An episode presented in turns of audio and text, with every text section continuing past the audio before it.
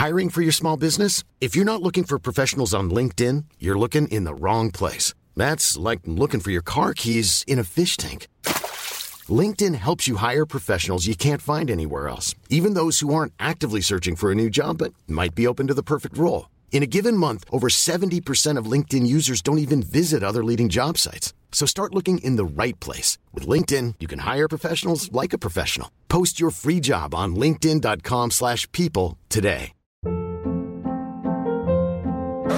Hold up. What was that? Boring. No flavor. That was as bad as those leftovers you ate all week. Kiki Palmer here, and it's time to say hello to something fresh and guilt-free. Hello Fresh. Jazz up dinner with pecan-crusted chicken or garlic butter shrimp scampi. Now that's music to my mouth. Hello Fresh. Let's get this dinner party started. Discover all the delicious possibilities at hellofresh.com. Cool fact a crocodile can't stick out its tongue. Also, you can get health insurance for a month or just under a year in some states. United Healthcare short term insurance plans, underwritten by Golden Rule Insurance Company, offer flexible, budget friendly coverage for you. Learn more at uh1.com. Hello, c'est Constance et vous écoutez Éphémère. Aujourd'hui, je vous partage le témoignage d'Alexia que j'ai vu passer à la maison des maternelles et que j'ai tout de suite voulu interviewer. Alexia, c'est le parcours d'une femme en errance médicale pendant des années, alors que sa pathologie impacte sa fertilité. Alexia est atteinte du syndrome des ovaires micropolykystiques. Après une première grossesse arrêtée naturellement, puis de longs mois d'attente sans qu'il ne se passe rien, Alexia et son compagnon se lancent dans un parcours de PMA avec stimulation ovarienne. Apparemment, les médecins avaient vu juste car Alexia est très réceptive à cette stimulation. Elle tombe enceinte dès la première tentative. La jeune maman est très heureuse, mais ses symptômes de grossesse sont tellement forts qu'elle se prépare mentalement à avoir des jumeaux. Mais la première échographie lui donnera tort. Une grossesse multiple, oui, mais ce ne sont pas des jumeaux. Je vous laisse découvrir son histoire. Salut Alexia, merci beaucoup d'avoir accepté de participer à mon podcast. Je t'ai découverte eh ben, vendredi dernier dans la maison des maternelles et je me suis dit, euh, cette maman-là, je la veux absolument à mon micro. Euh, histoire de dingue, des triplés, ça n'arrive quand même pas tous les jours et heureusement quand même un peu.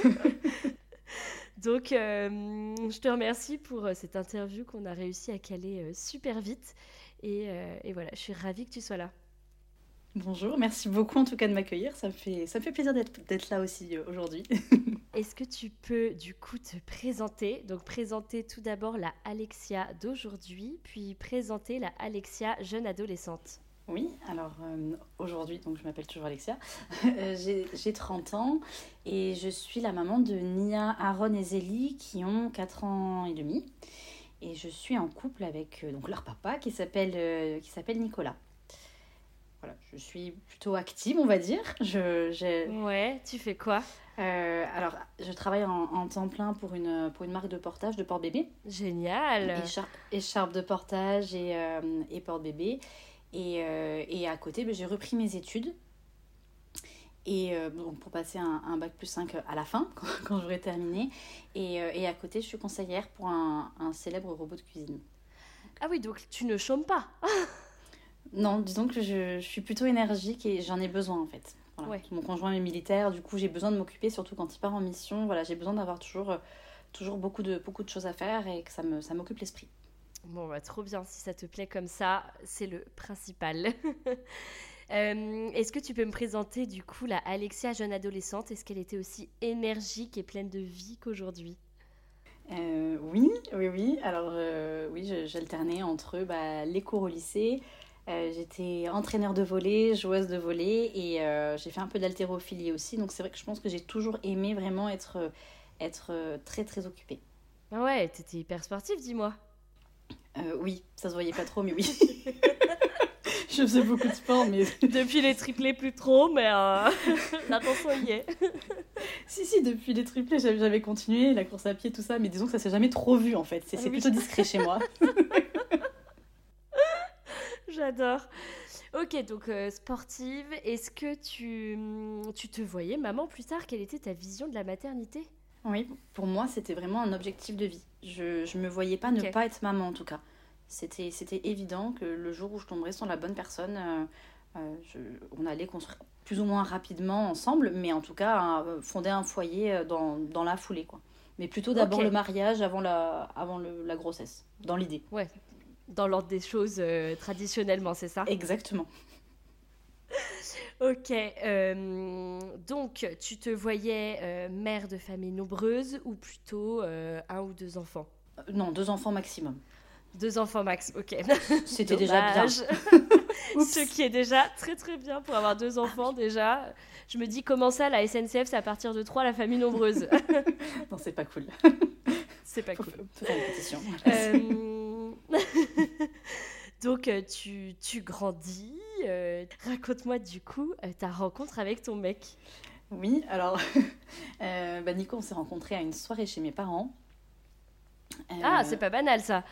Oui, en, en fait, j'aimais bien faire des, des grandes soirées, donc chaque ami pouvait également amener des amis à lui euh, ou elle. Et, euh, et donc, en fait, ça faisait rapidement beaucoup de monde, et, euh, et il a été présent à une des soirées.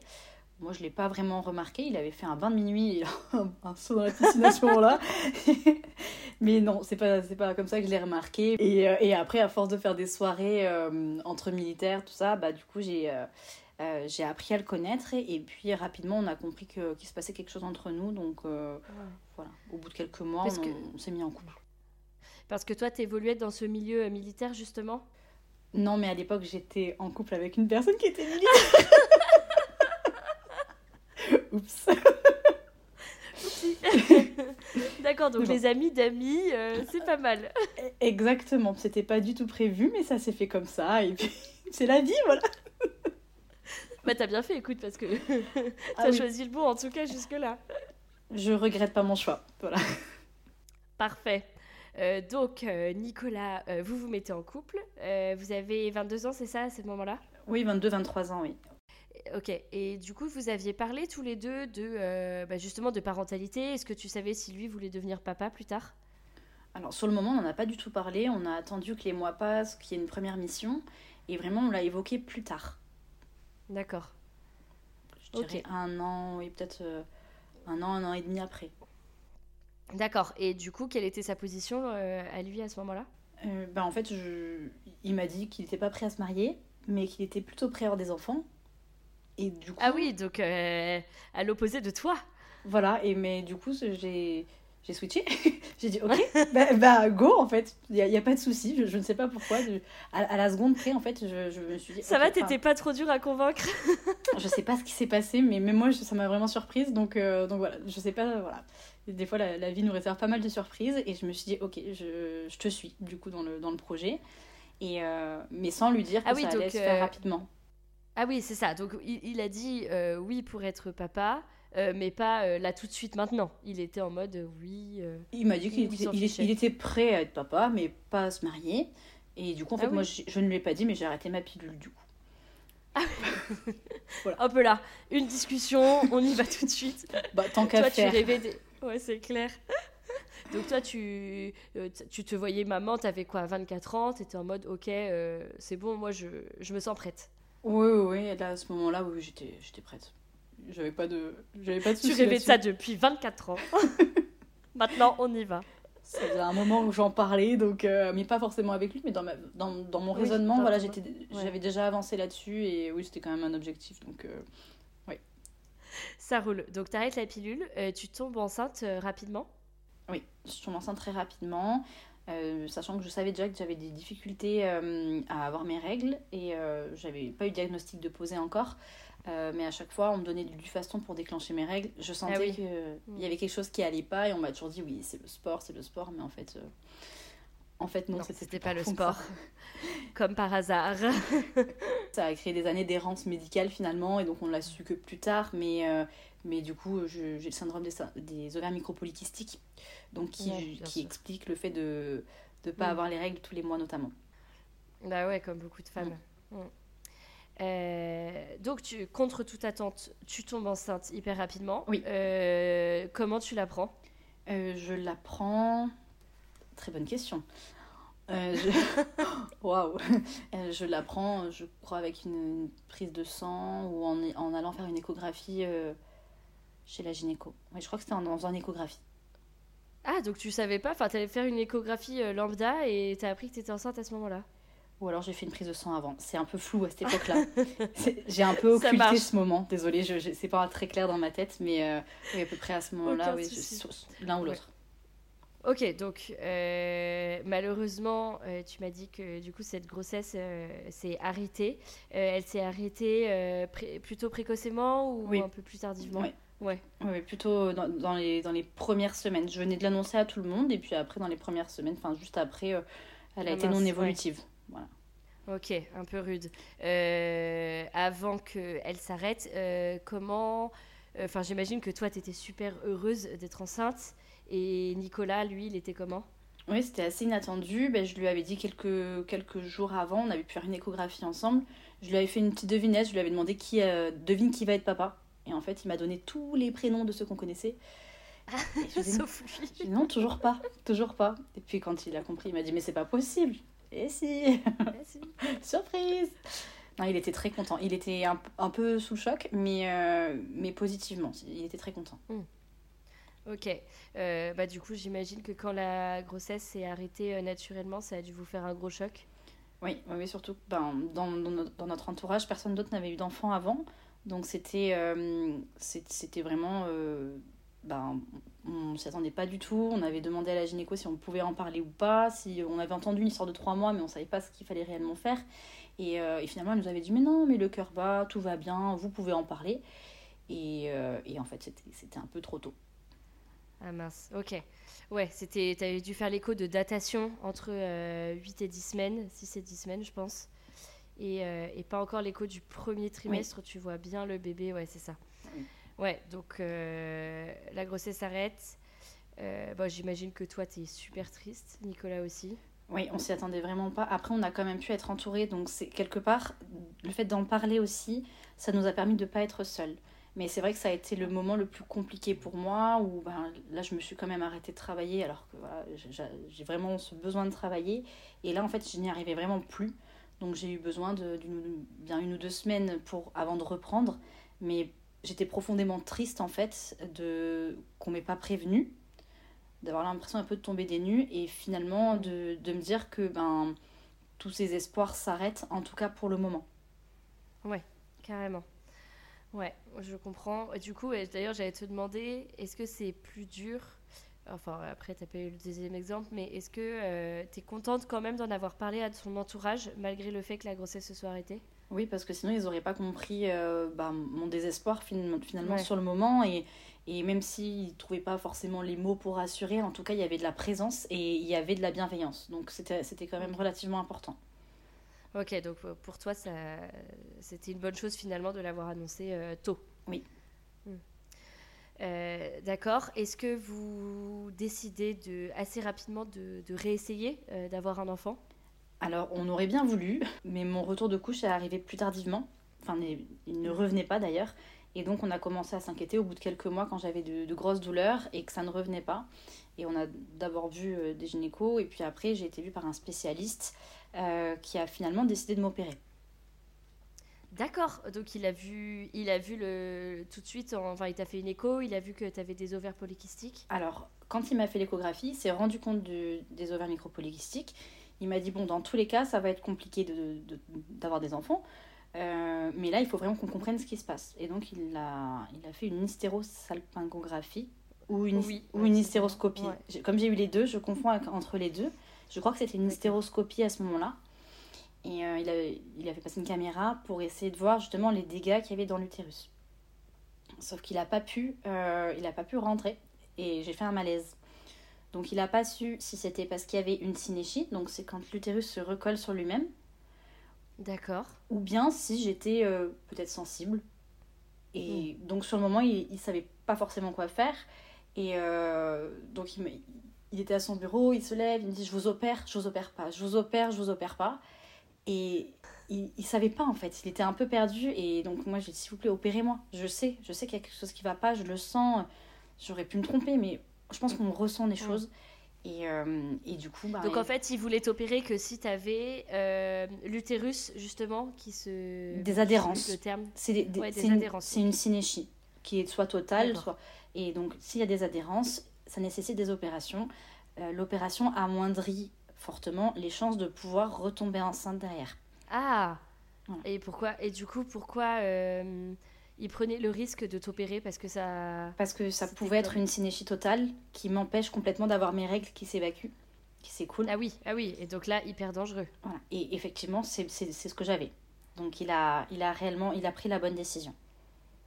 Ok, donc là, tu te fais opérer euh, de l'utérus. Oui. Euh, Putain, mais j'imagine que tu avais une quantité de sang hallucinante dans ton utérus, du coup. Bah, finalement, le, le corps se régénère plutôt bien. Et euh, Ouais. après, j'ai été opérée sous anesthésie, donc je ne sais pas. Ah oui, heureusement je, je ne sais pas trop ce qui s'est passé à ce moment-là. Je sais juste qu'on m'a posé un stérilet pour justement éviter que ça revienne. Donc c'est vrai que quand on a un processus, enfin quand on a un souhait d'avoir un enfant et qu'on on se fait Bah poser oui. un stérilet, c'était à l'approche de Noël, euh, c'était psychologiquement c'était un peu compliqué à ce moment-là. Bah carrément. Et il t'a- rien proposé d'autre? Enfin, tu lui as dit que vous étiez en projet euh, bébé? Oui, oui, mais c'est la seule solution, en tout cas de son point de vue et en tant que spécialiste, Ouais. c'est la seule solution pour, euh, pour éviter qu'il y ait à nouveau des adhérences.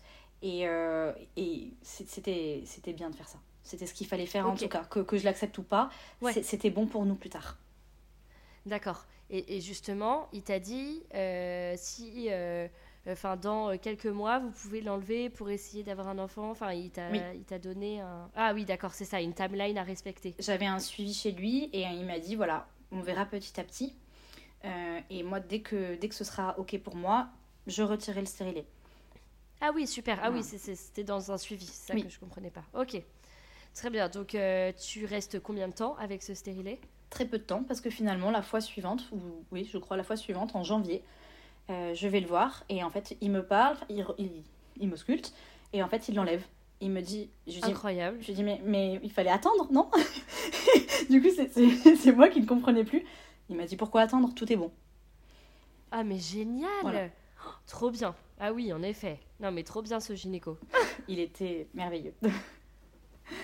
Trop cool. Ok, donc là, j'imagine que t'es trop contente. Oui.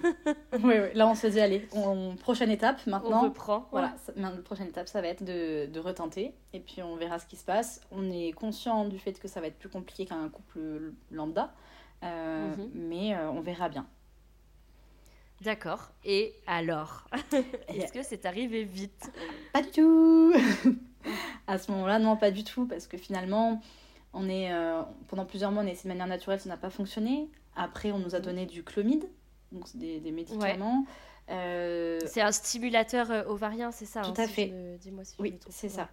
Mais bon, à part avoir les effets secondaires et retarder les règles et à chaque fois croire que je suis enceinte, les nausées, j'avais tous les effets secondaires, mais... Ah, ma pauvre. mais- Oui, ça décuple les hormones, euh, c'est ça T'as des, des chutes euh, de un peu, enfin, t'es un peu bipolaire à ce moment-là, il me semble, ouais, c'est ça. C'est fort probable. mais je pense que mon entourage le... On demandera à Nico. Voilà, ils doivent mieux s'en souvenir que moi. Ok, donc euh, Clomide, euh, t'es pas hyper euh, fan euh, du truc. Non, non, non, ça ne fonctionne pas. Après, on, on tente de rentrer en centre d'infertilité. Je suis Mhm. d'abord refusée plusieurs fois par rapport à ma jeunesse. Donc, les... Ah Il y a beaucoup de médecins qui me disaient, mais non, mais en fait, euh, vous êtes beaucoup trop jeune, vous vous rendez pas compte. J'aurais dit, mais oui, mais moi j'ai d'autres projets derrière. Euh, si je sens que c'est maintenant, et je dis pas que là c'est dans, dans l'instant T, mais je, je, je vois pas pourquoi je devrais attendre d'être à la fin de, de la période possible pour pouvoir. Mais en plus vous. où t'es moins fertile, c'est quand même dommage. Également, oui. Ouais, oui. Mm. Donc euh, on a poussé plusieurs fois la porte de différents médecins jusqu'à temps qu'on soit écouté. Ok. Et dès qu'on a été écouté, on est rentré du coup en centre d'infertilité. Et là, c'était le début d'une nouvelle aventure. Quoi. Alors raconte-moi cette aventure. Alors, Nico partait deux mois après, donc on avait demandé aux spécialistes si on pouvait euh, faire les examens juste primaires et Mhm. euh, juste tenter deux mois quand même, et après faire tout le reste des examens. Et, euh, et il a accepté, voilà, il nous a dit ok, de toute façon ça fonctionnera pas. Donc, ok. donc Nico, Nico Hyper euh, optimiste le mec. Oui, bon. J'adore. un, un professionnel qui, euh, qui a ses statistiques et voilà, qui sait de quoi Ouais. il parle, donc, euh, Donc euh, Nico fait son test, euh, moi je fais le mien également. Et euh, on, on voit les résultats ensemble. Et de là, il décide de nous mettre sous traitement donc sous stimulateur Ouais, donc ovarien. là, il regarde, euh, pardon, je, je te coupe, il regarde, euh, toi, euh, s'il te reste une quantité euh, suffisante d'ovules, c'est ça? Si lui, ses spermatozoïdes sont assez mobiles, forts, enfin, c'est ce genre de test. Alors Nico, ça allait, il n'y avait pas de souci. Bah, pour moi, ça a confirmé les, les SOPK et la difficulté Ouais. voilà, à, à pouvoir tomber enceinte. En revanche, ça nécessitait pas de, de FIV ou de enfin ou quelque chose de plus poussé que la stimulation simple.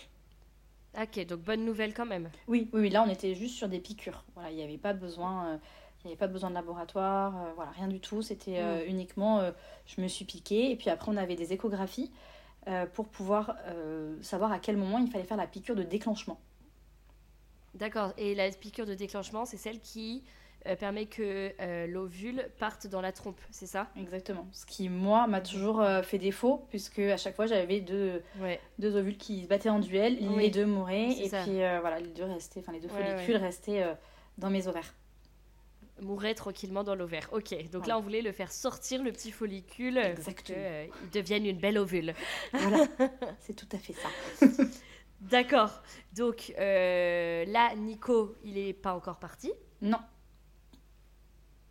Il est encore présent. donc- euh, bah, il reste. Ça, c'était le premier essai, donc le premier mois. D'accord. Ah oui, donc ça va vite. Ça, c'est chouette par contre. Euh, oui, oui, oui, c'était euh, le premier mois d'essai en tout cas. Il, il restait deux mois avant qu'il Ouais. parte en mission, et là, c'était le premier mois d'essai. D'accord. D'accord. Euh, donc tu fais ta piqûre de déclenchement. Oui. On a euh, un certificat médical attestant qu'il faut qu'on le fasse le plus de fois possible en un temps très restreint. Sympa de donner ça à ton employeur, tu sais, genre excusez-moi. Je vais faire beaucoup l'amour aujourd'hui, j'ai pas le temps de travailler. J'ai une urgence. non, en plus, on, pa- on partait en séjour à Nîmes tous les deux. On avait plein d'activités Ah bah, prévues. Donc, euh, Ah oui, ah bah non, du coup, vous avez pas beaucoup visité. si aussi, mais bon, voilà, on s'est pas pris la tête. On s'est dit que de toute manière, euh, ça devait se faire, ça se ferait. Donc, euh, donc voilà. Et, mais au moins, ça fait l'anecdote. Et, et du coup, et du coup bah, ça a fonctionné dès la première fois. Non mais trop bien. Et il y a eu les trois. Voilà. Ça qui était assez dingue. C'est fou. Donc ça veut dire qu'en fait, ton corps était ultra réceptif aux stimulations finalement, enfin aux piqûres en tout cas. Il attendait que le déclenchement. C'est dingue. Il fallait juste ça. Ouais. Euh, donc, euh, tu pars à Nîmes, vous faites beaucoup l'amour, vous revenez. euh, et du coup, deux semaines plus tard, tu commences déjà à avoir des, des symptômes. Comment t'apprends que t'es enceinte à ce moment-là?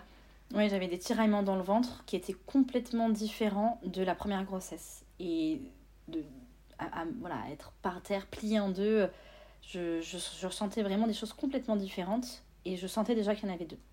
C'est inexplicable, mais je, t'étais su- oui, je sûre de toi. euh, Mm. Ouais, il y en avait plusieurs. Alors trois, je savais, je savais même pas que ça existait. Enfin, j'étais dans mon monde, mais pour moi, euh, je sentais qu'il y en avait deux. C'était pas possible, ouais. Oui, non, j'ai pas du tout pensé. Ok, donc tu fais ta prise de sang. J'imagine que les taux sont euh, exponentiels. Énorme.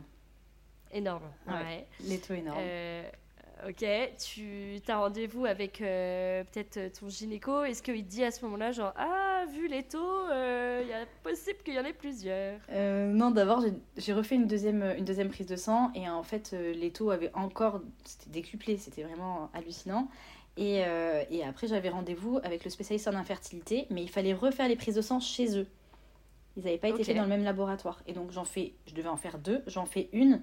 Il m'a dit, c'est bon. euh, Il a pas de m'a- il m'a appelé, il m'a dit rendez-vous euh, pour l'échographie. On voit ensemble. La grossesse est présente. Il n'y a pas eu besoin de la deuxième. Et, euh, et donc c'est là où je suis allée à l'échographie avec le spécialiste en infertilité. Et Nico était présent. D'accord. Euh, C'était l'échographie de datation ou du premier trimestre? Non, euh, là c'était juste une, une- la première échographie de suivi de suivi d'infertilité, enfin de spécialiste en Ah infertilité. oui, donc, euh, oui, ok, donc rapport avec la fertilité. Développement de la grossesse, euh, juste vérifier que tout, que tout allait bien et, et que tout était en ordre. Qu'il n'y ait pas d'œuf clair. un qu'il y ait embryon. pas- oui. ouais, ouais, c'est ça. Ok, donc tu te rends à cette échographie. et là, qu'est-ce qui se passe? Je préviens Nico quand même euh, deux jours avant. Je lui dis, moi je pense qu'il y en a deux, donc prépare-toi. Euh, il me répond qu'il les préfère un par un. Voilà, donc déjà, je me suis dit, bon, ok, pas de problème. Mais quand même, voilà, je me suis dit, bon, je peux pas lui dire trop tôt parce que j'ai pas envie que ça le, ça le perturbe et, Ouais. et qu'il me prenne non plus pour, pour une folle.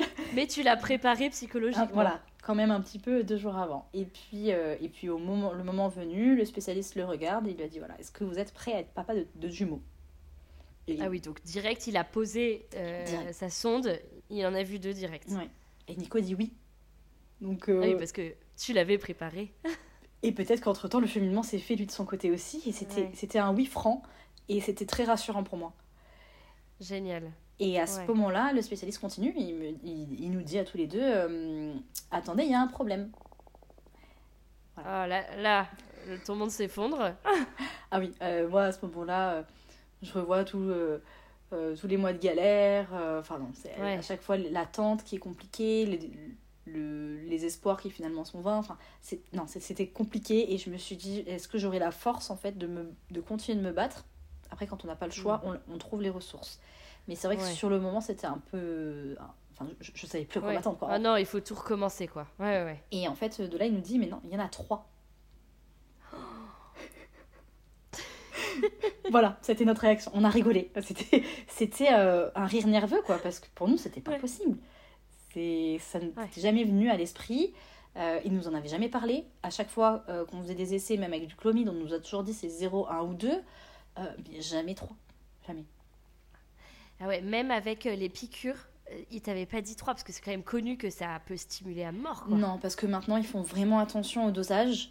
Euh, Ah oui. et, puis, euh, et puis, il m'a demandé si j'avais pas mis plus. Je- Et je lui ai dit, mais je ne peux pas en fait mettre plus. Et je n'avais aucun intérêt à le faire. Mais dans- j'avais les dosages qu'il me fallait en fait à la pharmacie. Donc euh, Oui, la question se posait même pas. Et non, j'avais aucun intérêt à, à prendre un risque quelconque. Donc, donc non, non, mais j'ai- c'est vrai qu'en parallèle du centre d'infertilité et des piqûres, j'ai aussi fait de l'acupuncture à ce moment-là. Donc est-ce que ça m'a aidé ou pas? Je ne sais pas. Mais en tout cas, ça a été, euh, ça a été positif euh, vu le résultat. Quoi. les énergies ont bien traversé ton corps. Ça a bien chauffé. Tout est. c'est parfait. Tout a chauffé là. ok, donc là, vous apprenez qu'il y en a trois. Oui. Euh, rire nerveux immédiat en mode c'est pas possible, euh, comment va-t-on faire? Euh, Et puis ensuite, qu'est-ce qui se passe? Qu'est-ce que dit le gynéco? Il nous parle de réduction embryonnaire directement. Mm. Pour lui, après, voilà, dans son, dans son travail, il connaît les risques, tout ça. Donc euh, c'est vrai que pour lui, c'était une évidence. Il nous dit voilà, vous, allez, vous prenez rendez-vous à Marseille pour une réduction embryonnaire. Et puis on vous expliquera. Ah oui, il vous a même pas laissé le choix entre euh, deux solutions. Il a annoncé comme ça. Après, il nous a dit de toute manière, euh, vous allez revenir dans 15 jours. Avec un peu de chance, il y en aura un en moins ou deux en moins. Avec un peu de chance. Ah, ça. C'est vraiment Ah, ça en fait moi qui a résonné, c'était avec Ouais. un peu de chance. Enfin c'est- c'était pas possible pour moi d'entendre ça quoi. Bah, c'est clair, toi qui les as tellement attendus en Mm. plus, euh, terrible. Ouais. Après c'est vrai que pour, pour d'autres personnes ça peut être compliqué euh, voilà au niveau euh, de l'organisation, au niveau de du matériel, euh, voilà pour nous aussi ça n'a pas été évident mais en tout Mm. cas je la décision était déjà prise en fait à partir du moment où on- nous enfin moi je lui ai demandé si jamais on voulait les garder tous les trois comment ça se passait Et là, il m'a, dit voilà, c'est vous les parents, c'est vous qui décidez, la décision vous revient. Donc prenez rendez-vous, mais la décision vous revient. Et à partir de là, moi j'étais rassurée. Je, enfin, en tout cas, je me suis dit que on n'allait pas m'obliger à interrompre une grossesse qui ne méritait pas d'être interrompue. Mhm. Ouais. Bah, en fait, euh, c'est bien qu'il le propose, mais il y a une façon, je pense, d'amener la chose qui n'est pas toujours très délicate euh, envers les parents. Oui, oui, oui. Après, c'est vrai que on leur demande d'être professionnels et c'est vrai qu'ils n'ont pas forcément le tact. euh, voilà. Ouais. Mais c'est vrai que oui, ça, ça, ça manque un petit peu. Ça manque un peu d'empathie. Voilà. Euh, ok, donc toi, tout de suite, dans ta tête, tu te dis, euh, je vais garder les trois. Et Nico, il était comment dans sa réflexion? On n'était pas sur la même longueur d'onde, disons que. Lui, c'était fait lié à l'idée de deux, euh, trois, peut-être pas. Bah, à partir du moment où, où le spécialiste lui a vraiment expliqué tous les risques, que ce soit pour les enfants, la Bah oui, prématurité, pour ou pour Bah moi. ouais. sachant que voilà, les hôpitaux, c'est quand même un, un lieu qui est compliqué pour lui. Autant moi, ça me dérange pas du tout. euh, voilà, je suis, je suis pas gênée d'a- d'aller à l'hôpital ou voilà, si j'ai besoin d'y aller euh, ou même de rendre visite, ça, ça ne me gêne pas. Mais c'est vrai que Nico a un peu plus d'appréhension déjà de base là-dessus. Mm. Et puis, puis c'est vrai que ça faisait beaucoup, beaucoup, beaucoup de risques. Mais sauf que... Bah, oui, et puis il avait peur pour toi, c'est normal. Oui, oui, oui. Alors que pour moi, c'était viscéral. Pour moi, c'était je ne pouvais pas mm. faire autrement. Donc, je, je vivais réellement pour ça à ce moment-là. Je, je pensais au fait de, de, devenir maman. Je, je, je, ne parlais plus que de ça. Donc c'est vrai que c'était même, euh, même contraignant au quotidien, mais voilà, j'étais vraiment euh, euh, dans la volonté voilà, d'avoir des enfants. Ouais, t'as même pas vu les risques en fait, toi. Ah non. C'est passé par une oreille, c'est sorti ah par l'autre immédiatement. Ah ouais. Ok, bon, finalement, tu l'as convaincu, ce brave Nico. oui, bah, très rapidement, finalement. après, c'est vrai qu'on appréhende toujours le côté, bah, le côté éducation, le côté organisation, organisation les moyens aussi. Ouais, bah oui, oui, carrément, trois enfants, faut, faut avoir les moyens, ouais, bien sûr. Du coup, c'est vrai qu'on s'est dit, bon, ben, il faut faire des concessions, ils feront moins de choses.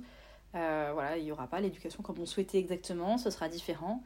Euh, mais à partir du moment où il n'y en avait pas un qui avait, euh, qui avait des symptômes particuliers ou qui avait une, des difficultés, pour moi, je ne pouvais pas mettre fin à, à l'un des trois. Mm. Et encore moins prendre au hasard parce que c'est ce qui se passe en fait finalement mm. ils vont prendre le plus accessible donc ils vont piquer et et puis on avait quand même le désir aussi d'avoir garçon et fille et même si ça ça se décide pas et on aurait pu avoir 10 filles ou 10 garçons enfin je ne sais pas. Mais euh, mais en tout cas euh, pour moi c'était hors de question de, de, mettre fin par exemple à une grosse une grossesse. Et puis finalement dans quelques années se dire oh bah peut-être que je vais on va en refaire un. Non en fait. J'aurais mm. toujours regardé les deux autres enfants en me disant il y aurait pu avoir un troisième et je me serais sentie coupable.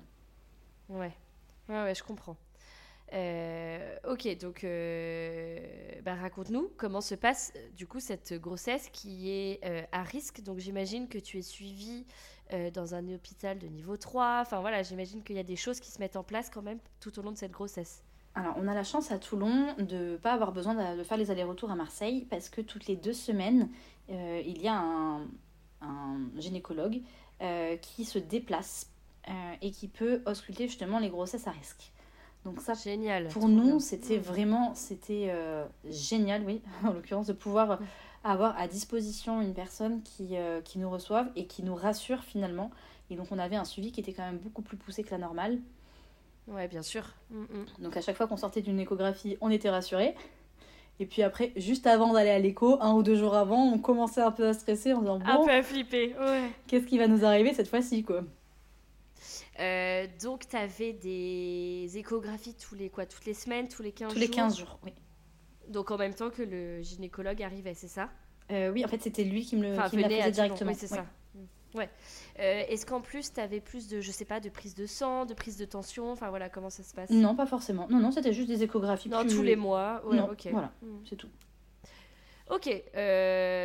donc, les échographies passent. Tout va bien pendant un certain temps oui, tout va bien. Au début, euh, il y a eu une petite alerte. Euh, moi, j'ai perdu une fois du sang. Euh, Nico n'était pas présent évidemment à ce moment-là, donc j'ai dû, j'ai dû aller à l'hôpital. voilà, j'ai pensé que c'était terminé parce que c'était ce qui s'était passé la première fois. Bah, bien sûr. Donc forcément, ça m'avait replongé dans des mauvais souvenirs. Et, et c'est vrai qu'ils n'ont pas forcément le matériel adéquat pour vérifier que tout aille bien en fonction des services d'urgence. donc ils m'avaient laissé repartir en me disant bah, écoutez, on pense que ça va, mais euh, vous irez faire une échographie, vous, euh, bientôt, donc euh, vous vérifierez à ce moment-là. Et donc, ah ouais, pas super rassurant. oui, voilà, il y a quand même deux fois où j'ai dû rester alité quelques jours, voilà, pour, pour être sûr que, que, ça aille mieux. Ok. tu continues à travailler à ce moment-là ou tu es tout de suite en arrêt quand tu sais que tu as des triplés? Non, je m'étais arrêtée juste avant. Juste avant, j'avais repris mes études et donc j'étais à distance. Ah bah euh, ouais, j'étais à distance, donc c'était euh, c'était parfait à ce moment-là. Trop bien, idéal. Ouais, carrément, le bon timing. Génial. Euh, et donc tout va bien jusqu'au jour où tout ne va pas bien. Qu'est-ce qui s'est passé? À 5 mois de grossesse, je fais une échographie où où les enfants font chacun 500 grammes, donc en tout cas plus de 500 grammes, ce qui était le, le terme, enfin le la viabilité. Ouais, c'est vachement bien, non? Ouais. Enfin, à 5 mois, 500 grammes, c'est pas mal, non? Euh, Oui, oui, oui, c'était très bien. Euh, et donc, moi, j'étais rassurée parce qu'on m'avait dit voilà, euh, un enfant, on le, on le réanime à partir de 500 grammes ou de 24 semaines. Donc, moi, j'étais déjà hyper rassurée là-dessus. Et puis, ils font toute l'échographie, tout se passe bien jusqu'au moment, jusqu'au moment où ils vérifient le col. Et là, ils se rendent compte que ça ne va pas. Ok, pourquoi? Parce que le col était peut-être déjà ouvert. Ouvert, Je- raccourci. je- Ouais, tu sais pas. Tu je, sais je- je sais juste que vu la tête qu'ils ont fait, ils m'ont dit on vous garde. Et je leur ai dit oui oui mais moi vous me vous me gardez là. Et puis samedi je fais l'anniversaire surprise de ma mère. Donc euh, c'est moi qui organise. Vous vous me vous m'amenez. Vous me faites sortir après. et puis ils ont rigolé. Et ils m'ont pas répondu. Et je me suis dit ok c'est peut-être plus sérieux que ça finalement. Et après ils m'ont dit mais en fait on s'y attendait que enfin vers ce terme-là on s'attendait à ce que vous soyez hospitalisé j'ai dit mais ok mais en fait prévenez-moi parce que moi j'étais pas du tout prête j'avais pas de j'avais pas de valise j'avais rien pour moi je Ouais, c'était vraiment prévu, une, ouais. échographie de contrôle classique quoi donc euh, je m'y attendais pas du tout et, euh, et à partir de là eh ben, Nico a fait l'aller-retour avec la valise enfin pour aller chercher une valise et je suis euh, le soir même on me fait quand même des piqûres pour le développement des poumons des enfants Ouais, des piqûres de corticoïdes. Oui. Ouais. Et, euh, et une ambulance arrive dans la soirée pour, euh, pour m'emmener dans la nuit à Marseille. Ah ouais, donc euh, là, ça rigole plus. Oui, en menace d'accouchement prématuré. euh, voilà, là, c'est, là, je suis vraiment dans le service. voilà. Mais c'est là où, quand j'arrive, on me dit voilà, vos bébés ne sont pas viables. Et, Ah, c'est pas vrai. et là, à ce moment-là, moi, je ne comprends pas parce qu'il devait être 1h du matin. Et je leur dis mais non, en fait, ils font 500 grammes. Et ils m'ont dit mais non, mais là, vous êtes à, à 23 semaines plus 3 et ça ne suffit pas pour le développement des enfants. Ah, terrible. Donc là, ils t'ont dit, il faut que vous gardiez vos bébés le plus longtemps possible. En Voilà. c'est ça. Là, bah, Ouais. en gros, on n'a pas le choix. Vous ne bougez plus, quoi. Voilà, donc j'étais alitée et, euh, et moi je pensais rester deux mois comme ça. J'étais conditionnée, je me suis dit ok, il n'y a pas de souci, euh, je vais faire tout ce que vous me dites de faire, euh, je vais vous écouter et puis, euh, et puis euh, voilà, on va faire défiler les jours et on verra bien. T'es une patiente exemplaire, la nana qui dit oui à tout, hyper volontaire. Ouais, enfin j'aurais préféré que ça dure plus longtemps quand même. c'est vrai. Euh, donc là, t'es à 23 plus 3. Mm. Euh, combien de temps t'arrives à rester allongée et à calmer un peu le jeu? Bah, On se rend compte que j'ai un utérus contractile, donc ils me font quand même euh, en perfusion, ils me mettent quand même du tractocyle pour justement détendre et, et arrêter un peu les contractions, sauf qu'on peut pas le mettre en continu.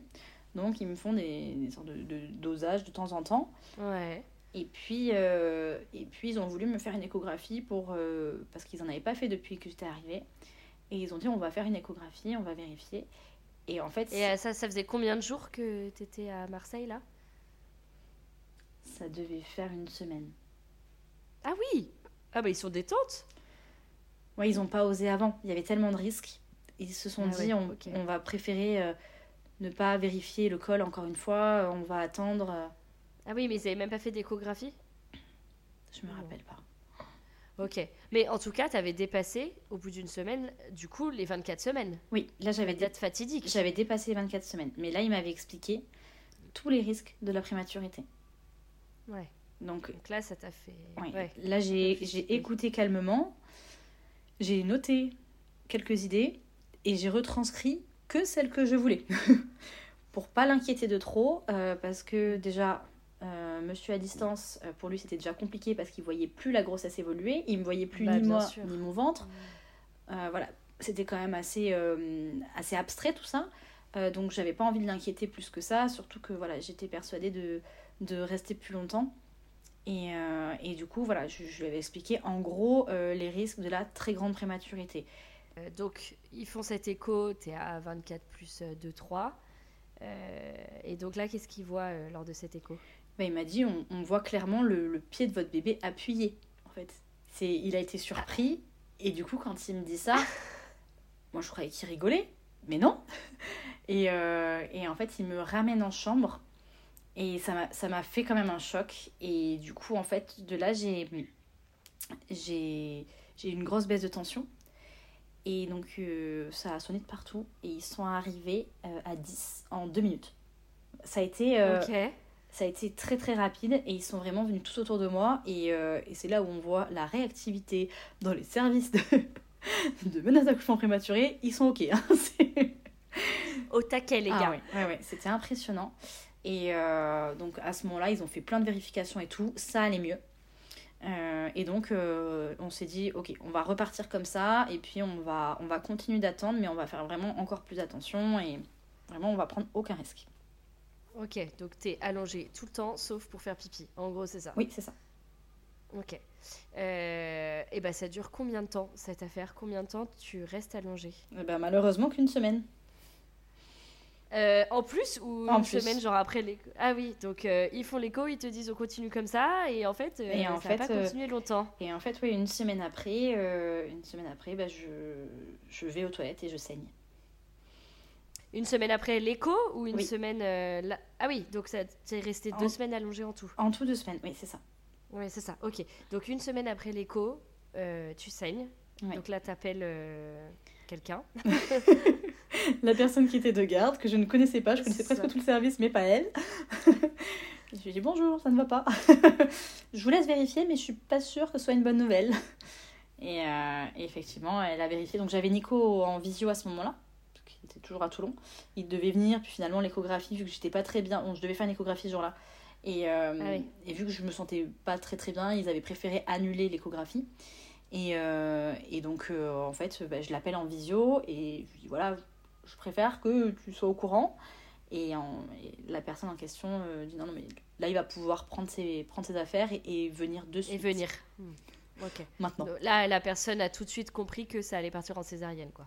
Euh, elle a compris en tout cas que j'allais, euh, qu'on allait me mettre en, en salle d'accouchement. Ah oui. Et que là, on allait me, me mettre le médicament pour permettre de, de. Alors, je sais plus comment on dit, mais en tout cas, c'est pour le cerveau des enfants. En tout cas, pour vraiment venir prévenir tous les risques liés à très grande prématurité.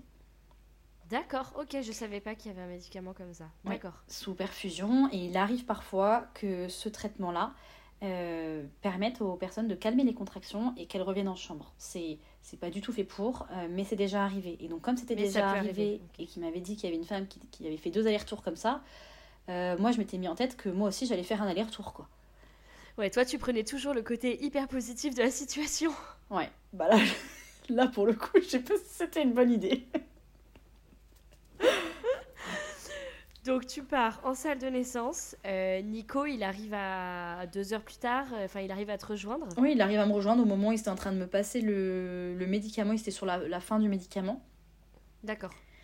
Euh, et puis, euh, puis je me suis dit, ok, euh, il faut que je le rassure, donc je vais lui dire d'aller manger, je vais lui dire, de toute façon tout va bien, le risque fa- qu'on fasse un, une, euh, un malaise, c'est au début de ce traitement-là, c'est pas à la fin.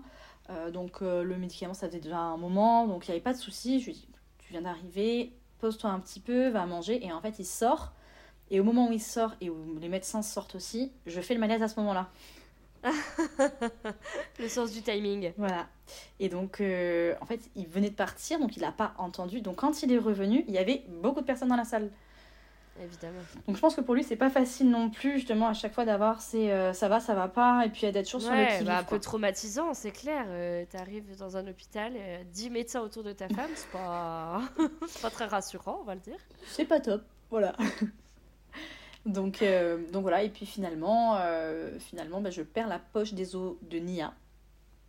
Donc, je comprends. Ah oui, parce qu'ils étaient chacun dans leur poche des os. C'était trois faux jumeaux, c'est ça? Oui, trois poches, trois placentas. Donc, Ok. Vraiment, chaque Pratique. enfant était, euh, était euh, unique, enfin séparé, et il n'y avait pas de risque Oui. de transfuseur transfusé en attendant. D'accord. Enfin, bah, C'était vraiment euh, très pratique. Ça, c'est déjà pas mal. Ah oui, c'est Ouais, énorme. Carrément. C'est énorme. Pour euh, des triplés déjà que ça se passe comme ça. Mm. Mm, carrément. Ok, donc Nia, tu perds la poche des os. Nia perd la... Enfin, je perds la poche des os de Nia. Nia, oui, oui, pardon. Ah, c'est pas Nia qui perd la poche des os. oh, le lapsus terrible. Pardon, tu perds la poche des os de Nia. Et, euh, et du coup, bah voilà, là je sais, enfin je me doute du coup que, euh, Que c'est maintenant. Enfin, là, t'as plus le choix. son accouchement est imminent, enfin mon accouchement Oui. mais de Nia est imminent. Et, euh, et donc là, on me laisse attendre, je crois qu'il était à peu près 21h au début où je suis rentrée. Et là, on me laisse attendre jusqu'à 9h du matin. Ah, quand même avec des contractions. Et on venait de temps en temps vérifier mes réflexes et me demander sur euh, une note sur 10 de comment je sentais mes contractions. Euh, mais il m'avait bien expliqué que c'était pas le soir où il fallait euh, qu'ils naissent. Et c'était euh, voilà, c'était un soir où il y avait beaucoup de naissances et beaucoup de complications dans le service. Donc, donc moi j'avais même. C'est jamais le bon moment. oui, moi, j'ai l'impression que là, j'étais carrément dans une salle qui n'était pas du tout prévue pour la naissance. Donc j'étais sur un, un- J'avais même pas un brancard, c'était un- une plateforme très dure. Et il m'avait mis là en attendant. euh, Nico était mieux installé que moi. hein. Était- Oh l'enfer L'angoisse, ok. Euh, D'accord, donc à 9h du matin, qu'est-ce qui se passe? Il y a la relève. Donc, il y a eu la transmission des, des équipes. euh, et à partir de là, c'est une personne que j'avais déjà vue dans le service, euh, avec qui j'avais sympathisé, qui vient me voir et qui me dit Bon, où tu en es de tes contractions? Et je lui dis Bon, euh, 6, 7. Et là, il y en a une qui arrive. Elle me dit Non, là, c'est pas 6, 7, là, c'est plus. Je dis Ouais, là, c'est c'est 9 quand même. Hein euh. Elle m'a dit De toute façon, on vient de parler avec, euh, avec tout le monde. euh, on va tenter une voix basse. Alors qu'à la base, Attends, mais... Ouais. Mm. c'est C'était 99% forcément de chance, enfin Bah de, oui. de probabilité en tout cas que ce soit une césarienne. Mais c'est pour ça que directement, je te dis euh, césarienne, parce que Oui. pour moi, c'était évident que ça allait être une césarienne. Oui, ok. oui. Tu devais être trop contente. Alors euh, moi, Non alors moi, T'avais même pas pensé à ah ça non, non, non. En fait, c'était Bah, tellement en fait, tu t'étais formatée. Oui, c'est ça, tu t'étais formatée à avoir une césarienne. Bah oui, euh, du coup, euh, moi j'étais prête à avoir une rachie et pas une péridurale. Enfin, c'était tout qui se mélangeait où je me suis dit, ok, et c'est quoi le but? Et elle m'a dit, le but c'est d'accoucher uniquement de Nia. Que derrière ça ah, se bah referme oui. et de pouvoir garder les deux autres. Parce que là, à, leur, euh, à, leur stade de développement, euh, voilà, c'est trop risqué. Enfin, c'est risqué. Donc, euh, on va tenter. Et je leur ai demandé s'ils avaient déjà fait ça. Et ils m'ont dit, bah non, on tente une prouesse médicale. Bon, Waouh co- Ok, tu es une prouesse médicale. mon corps est à vous, allez-y. D'accord, donc là, ils t'installent. Ils me font Et, la euh, péridurale. et comment ça se passe? Ouais. Ah, ça fait Et mal. alors? Ouais, ça fait hyper mal. Faut dire la vérité, moi j'ai eu mal, hein, franchement. C'était pas agréable. Euh, mais voilà, quand on n'a pas le choix, on le fait. Et puis, euh, et puis à partir de là, ils font une dernière échographie quand même pour vérifier. Et Nia s'est retournée en siège. Et même, Ah, même sur un tout petit poids comme ça, on prend pas de risque. C'était pas possible. Et donc à ce moment-là, ça a été branle pas de combat dans le, dans le, dans le service. Et euh, Ouais, code rouge, et ça va pas. Ouais. Donc j'ai baissé le chant, j'ai dit je suis là. Ah. si vous pouvez crier moi fort, s'il vous plaît, je vous entends en fait, ne me stressez pas. hein. Pour l'instant ça va, mais pas plus fort quoi. Mais du coup, ça voulait dire par contre qu'il faisait sortir les trois d'un coup. Et qu'il fallait donc trois équipes pour les réceptionner. Et donc, il fait. Bah oui, bien sûr. Et, trois, trois, Trois couffins, euh, enfin. trois places en euh, réanimation, trois. Ouais. oui. La galère. Ça a Ok. changé toute la Donc donne. là, bah carrément. Donc là, il t'emmène en salle d'opération. C'est pas la même chose. Bah, j'y étais déjà. Peut Ah bah J'étais déjà installée. Donc ça, c'était pratique parce que du coup, tout s'est fait vraiment dans la foulée. Et Nico, je le voyais dans le hublot, ils avaient refusé qu'il rentre, même pour la, la voix basse, ils avaient refusé qu'il rentre. Donc je le voyais, euh, si, si je penchais la tête, je le, je le voyais dans le coin de l'œil et il n'était pas hyper rassuré. Ça me faisait beaucoup rire. Ah, tellement flippant pour lui. Ah non, mais c'est clair. Ah non, super flippant. Euh, D'accord. Donc là, euh, dis-moi que la péri a marché et que tu n'as rien senti lors des césariennes. J'ai trop d'histoires atroces Ah où oui les nanas sentent tout. Ouais. Bah, j'ai eu peur parce que je leur disais, mais là, je sens encore. Ils m'ont dit, mais non, mais ne vous inquiétez pas. Mais là, je sens encore. Ne vous inquiétez pas. Et après, non, j'ai plus senti. Moi, ça Ah c'est. oui, j'ai- ok. Ah non, là-dessus, j'ai eu de la chance. hein. Ah non, Ils ont attendu que ça se diffuse bien. Ouais, ouais. Non, mais il y en a parfois, ils sont trop pressés, ils coupent un peu vite et c'est pas encore tout à fait endormi. Euh, non, j'ai eu beaucoup de chance de ce côté-là. Parfait. Donc, la césarienne se passe plutôt bien. Euh, ils sortent qui en premier là? Comment ça se passe Euh, Ils sortent Nia en premier. ouais. Ils me l'amènent. Donc, ils ont eu, ils ont eu l'intelligence de baisser le, le champ opératoire pour que je puisse Mhm. voir juste le moment où Nia, enfin sa délivrance quoi, le moment où Nia Sort. sortait. Ouais, c'est ça. Et je pense que ça m'a aidé euh, parce que je, je rigolais beaucoup et je pense que c'était ma manière à moi de, euh, de, de me déstresser et de penser à autre chose. Et je pense que là, c'était à ce moment-là qu'il fallait euh, avoir ce rôle de maman. Et c'est grâce à eux aussi que j'ai pu, euh, j'ai pu rapidement arriver dans la maternité, enfin, de me, me sentir en tout cas mère. D'accord. Et du coup, ils l'ont, ils l'ont récupéré après, voilà, à, à 500 et quelques 500-600 grammes. Euh, c'est un, un bébé qui est tout petit, euh, qui est bleu. Et, euh, et donc, voilà, c'est, il faut se préparer. Voilà, c'est, Ouais, toute petite crevette quoi. Ouais. on avait eu la chance de ne pas du tout avoir de, de comparaison possible, puisque personne d'autre n'avait eu d'enfant et nous, on n'en avait pas eu avant. Donc ça nous a aidé, je Mm. pense, à être moins choqués de, de les voir arriver. Donc ils, Ouais. ils m'ont apporté Nia, ils m'ont dit faites-lui le bisou. J'ai pas eu le choix. En fait, faites-lui le bisou. D'accord. de toute façon, on a les mains attachées, donc euh, bon, je. Voilà. Tu peux rien faire. ok. et puis après, ils l'ont emmené directement euh, à l'arrière pour les premiers soins et, euh, et, faire les premiers tests avec Nico et la première équipe. Après, mhm. ils ont sorti Zélie une minute plus tard. D'accord. Et ensuite, ils ont essayé d'attraper Aaron. Et apparemment, Aaron avait, enfin, il avait les bras vers le haut, il tendait les bras. Ils n'ont pas réussi à l'avoir la première fois. Et donc, ils ont réussi à l'avoir la deuxième fois. Et ça paraît rien, mais deux minutes, il y a eu deux minutes entre euh, la naissance de Zélie et d'Aaron, et ces deux minutes ont été longues. pour moi, mais surtout pour Nico qui était dans l'attente et qui était mm. déjà, euh, je pense, un peu traumatisé de l'arrivée de, déjà de Nia, puis de Zélie, mais c'est vrai que de voir le premier enfant tout petit, c'était quand même euh, un choc. Mm. donc il avait besoin quand même de se remettre de ses émotions. Et les deux minutes ont été longues. Et puis finalement, Aaron est sorti dans la foulée, et le bisou, et hop. Euh, et lui, par contre, il est parti directement en réanimation. Il n'y avait que deux, euh, berceaux euh, d'accueil. De néonat. Dans la salle derrière. Donc il, est, il a ah oui. Il y avait un couloir, et ils l'ont amené directement en réanimation. D'accord, pas parce qu'il avait forcément besoin, mais parce que c'était, il y avait plus de lit, c'est ça? Oui, les trois respiraient à la naissance ce qui est incroyable pour leur terme. Bah, c'est clair. donc là, attends, ouais, t'étais à eh ben, 24 plus 25 plus 3. oui, pardon, 25 plus 3. 25 plus 3. Ok, ouais, ce qui est incroyable. Mm. Et il pesait alors? Euh, Il pesait entre 560 et 710 grammes, 720 grammes. Oh, 720 grammes pour 25 semaines, c'est bien. Hein? Ouais, ouais, moins, moins de 800 grammes, ça c'est sûr, c'est ça je, je m'en souviens, mais c'était à peu près 30 cm, donc ça reste relativement petit. Quoi. Tout petit, tout petit, tout petit. Euh, et alors, donc toi, euh, les enfants sont sortis, euh, on te recoue, tu vas en salle de réveil, comment ça se passe là? Alors d'abord, ils reviennent dans, le, dans la salle d'accouchement et, et ils m'annoncent le score d'Adgar, que je ne connaissais pas. Ouais. Euh, et, donc en fait, euh, ils débitent. Donc euh, ils disent les trois prénoms avec tous, les, tous les scores. Et il y a une certaine émulation parce que tout le monde applaudit, tout le monde me félicite, tout le monde me dit bravo. Et moi je ne comprends rien. Donc j'étais je, un peu dépassée par le moment parce que je, je les voyais contents. Donc je me suis dit ok c'est cool. Mais en fait qu'est-ce que ça veut dire? Tu savais pas du tout à quoi ça référait Non, pas du tout. Et, et, du coup, ils étaient à 10 sur 10 d'Abgar, tu te souviens C'était des 9 et je crois des 8. Euh, voilà, il y avait... ce qui est génial pour des bébés si petits. Oui, oui, oui.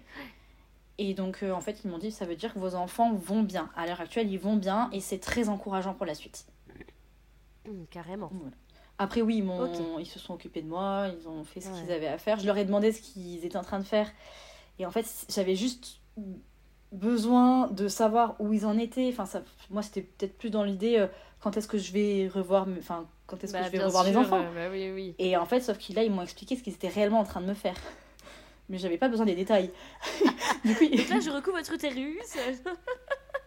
il m'a tout expliqué et du coup la dame à côté elle m'a dit là elle est, elle est pas bien et c'est pas du tout ce qu'elle qu'elle voulait savoir et du coup ouais, j'ai fait un mini malaise à ce moment là j'étais pas au top de ma forme euh, ouais, trop mignon le chirurgien qui a essayé de répondre à tous tes souhaits tu sais c'était pas ça en fait c'était pas ça et donc de là, après, bon, ils, terminent de me recoudre, de tout faire, et ils me font sortir de la salle, et là, je me rends compte, bonjour, bonjour, bonjour, bonjour, qu'il y avait des personnes, on n'avait pas prévenu, qui étaient là pour assister à l'accouchement. Et ça. Ah, donc eux ne servaient à rien, cliniquement parlant, enfin pour l'opération. Ça devait être regardaient. Des étudiants, des... Je, ne sais pas en fait. Mais, euh, mais c'est vrai que c'était assez, euh, assez choquant pour moi de voir des personnes qui étaient autorisées à rentrer dans le bloc alors que Nico ne l'était pas. Ouais, ça euh, Et qui étaient en plus en bas donc euh, en première loge euh, pour voir l'arrivée des enfants. De ton utérus et de ton vagin. Voilà. Mais en fait, moi, je me, je me suis plus vue comme un animal à ce moment-là et non pas respectée comme une femme parce qu'on m'avait pas demandé mon autorisation. Bah, c'est ça, on aurait dû te prévenir. Et donc ça paraît peut-être rien, mais ça, j'en bah, parle encore et j'en ouais, Ce qui est fou, c'est que oui, avec tout ce que tu as vécu, tu te souviens de ça. Oui, enfin... oui ça m'avait vraiment, vraiment gêné en fait qu'on ne me demande pas mon avis. Et surtout qu'on refuse que Nico rentre alors qu'il y avait euh, au moins cinq personnes qui étaient là. on avait, euh, on m'avait pas demandé mon autorisation. Voilà. Mais après, ça reste un détail dans T'en as parlé? Ouais, t'en as parlé à l'équipe soignante? Je pense pas avoir eu l'occasion de- d'en parler ou avoir osé Non, en parler. Non, je pense pas. Ouais. Pas à ce moment-là, en tout cas. Et puis t'étais sous le choc, je pense qu'il y a plein de choses qui arrivent en même temps. Bah, en fait, euh. j'ai dit bonjour, bonjour, bonjour. Et j'étais sur le brancard et ils m'ont amené directement dans la deuxième salle, donc où, était enfin, où avaient été réceptionnés euh, Zélie et Nia. Euh, Ouais. Et là, ils m'ont mis Zélie en peau à peau.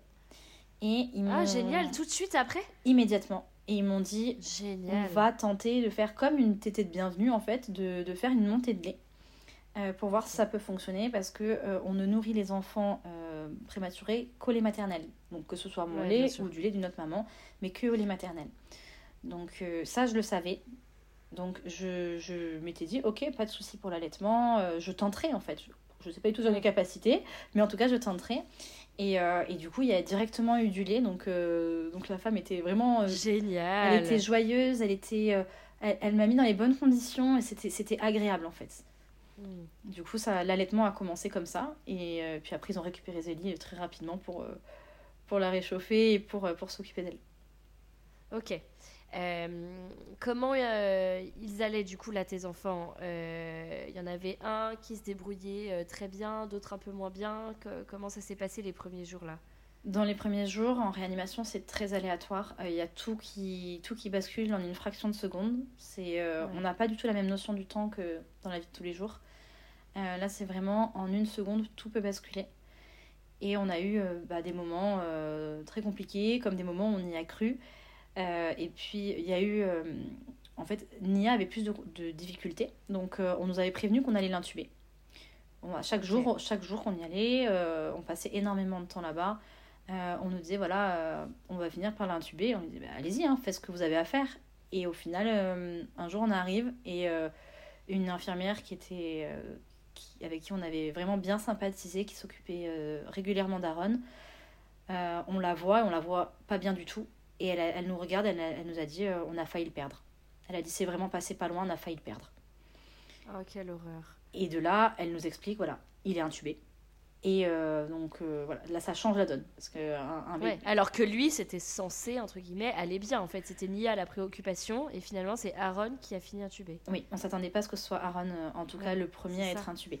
Ah, maintenant, quand euh, les enfants dépassent une semaine de vie, on appelle ça la lune de miel. Et à partir de là, pour eux, tout peut encore se passer. En fait, de toute façon, dans tout.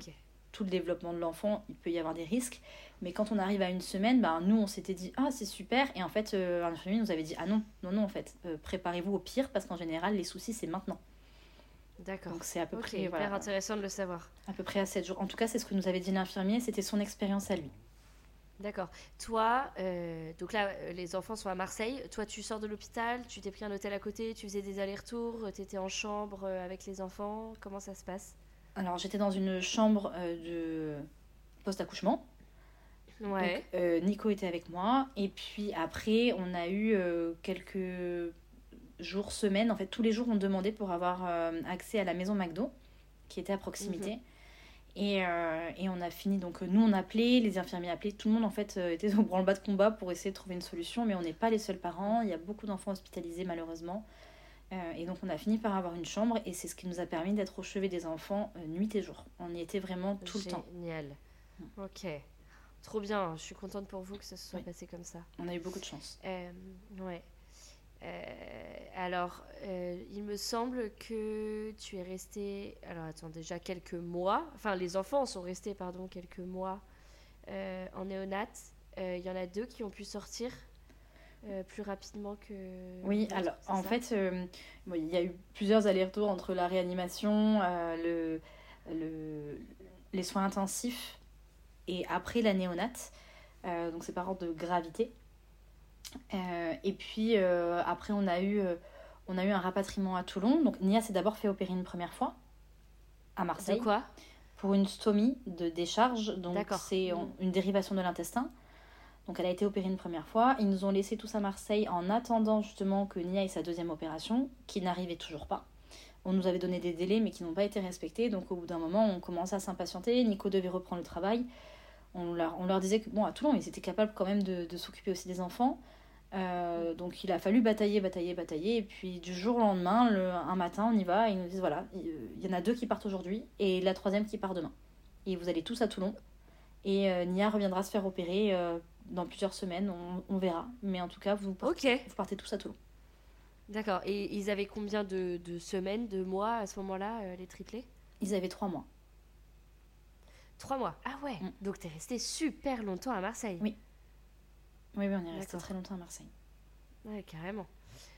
Ok, donc ils ont trois mois. Vous rebasculez à Toulon. Ça a dû être génial pour vous, enfin pour toi, retrouver un peu tes repères, ta ville, euh, ton chez-toi. Oui, bah, ça nous a permis, euh, rien que la première semaine, juste de faire une soirée. On est allé chez des copains. On s'est octroyé un moment pour nous, sachant qu'on savait que nos enfants étaient entre de bonnes mains. On s'est permis de le faire. Euh, voilà, on, était un peu plus avancé dans, dans le développement des enfants. On avait un peu plus confiance, même si on sait jamais ce qui peut se passer. Mais voilà, on était déjà un peu plus serein. Et, euh, et on s'est permis juste une fois de, de changer les idées et même d'être chez nous. Ça, ça aide énormément. On était à, à deux pas de l'hôpital.